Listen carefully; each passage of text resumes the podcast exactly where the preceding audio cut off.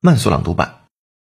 Doctor explains why we should all wear socks in bed to help us sleep. If you are struggling to drift off at night, one doctor says there is a simple but slightly controversial solution.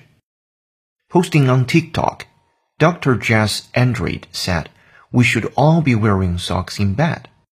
While it might not be the sexiest look, Dr. Jess explains it helps the brain understand you want to sleep. She said, so let's talk about people that wear socks to bed. Wearing socks makes the feet warm, and this opens up the blood vessels that cools the body down. The body being cool tells the brain that it's time for bed. So actually, people that wear socks tend to fall asleep faster. 本节课程就到这里，好好老师恭喜你又进步了。